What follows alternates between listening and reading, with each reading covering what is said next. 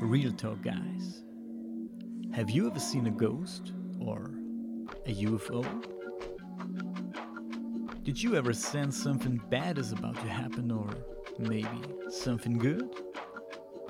And what you imagined in that moment really happened? Do you believe in Bigfoot or Nessie, the monster of Loch Ness? Do you truly believe there is more in this world than what you can touch with your hands or see with your own eyes? Then this little podcast might be the right one for you. I'm no scientist, nor a doctor. No.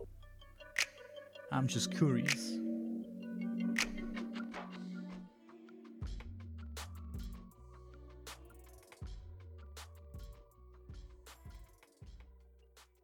Hi, my name is Daniel. Welcome to my podcast. Many years ago, a Russian submarine detected six unknown objects in the southern Pacific. These objects moved directly towards the submarine with a speed of over 260 miles per hour. They were disc shaped and moved in a specific formation. When the submarine crew noticed them, they slowed down a bit, and to their surprise, the objects also slowed down. The commander of the submarine gave the order to surface. And as they breached the surface, suddenly those USOs came out of the water and flew away. Man, what a crazy encounter. Imagine being in a submarine and find yourself in a situation like this. It must have been really scary for the crew.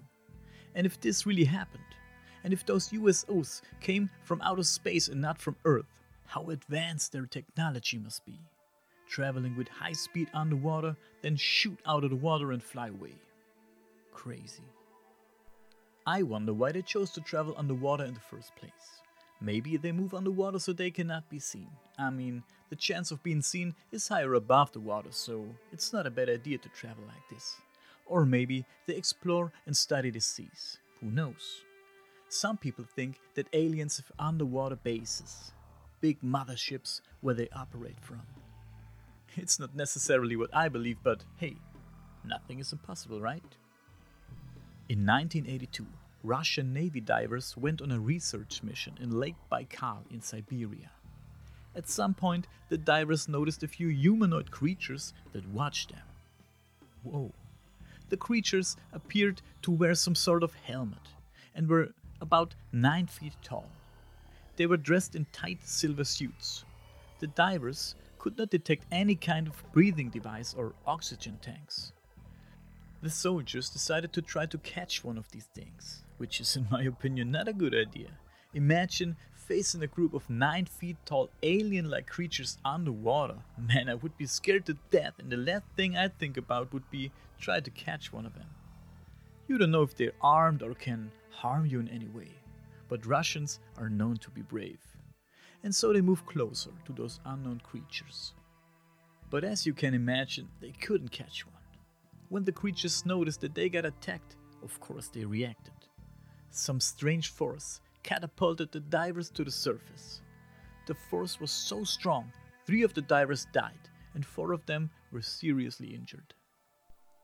Man, another crazy story, don't you think? Do you think this really happened? Put yourself in the position of one of the divers. Would you decide to try to catch such a thing if you saw it? I wouldn't, I can tell you that. The truth is, there's more of those underwater UFO or USO sightings. Could it be that alien visitors operate from underwater and send their ships from there to explore our world? Maybe they're interested in all the animals in our seas too. There's so many interesting things to explore down there. Imagine, with technology like theirs, they can reach places down there that we can only dream of. If aliens are visiting a planet, it totally makes sense to me that they could have underwater bases in the sea. A good friend of mine interviewed an old lady who was over 90 years old at that point. She saw an unknown object once which flew in the sky and then suddenly came down and dove into the water and disappeared. All that happened when the lady was very young, so it's long ago, and nobody seemed to believe her back then. Friends, I'm interested in your opinion on that topic. If you want to talk to me about it, send me a message on Instagram. My Instagram account is Observe the World. Or send me a message on Facebook. I put a link in the description. And before I end this episode, I want to answer a question that came in lately. I was asked what my opinion on the hollow earth theory is. Well, it's the same opinion that I have when it comes to the flat earth theory. I think it's nonsense. The same goes for reptiloid shapeshifters that try to take over the world. But the hollow earth theory makes more sense to me than the flat earth theory, I give you that. And guys, if you want to believe in those theories, that's absolutely fine. We all have different opinions on certain topics, and that's good. We don't have to agree with each other every time. In my private life, I'm surrounded by a lot of people that laugh about all the things I study and believe in, like UFO sightings, ghosts, alien abductions, Bigfoot, and all that kind of stuff.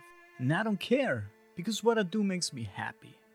And if it makes you happy, go for it. As always, thank you so much for listening. And wherever you are, have a great day. Hear you next time.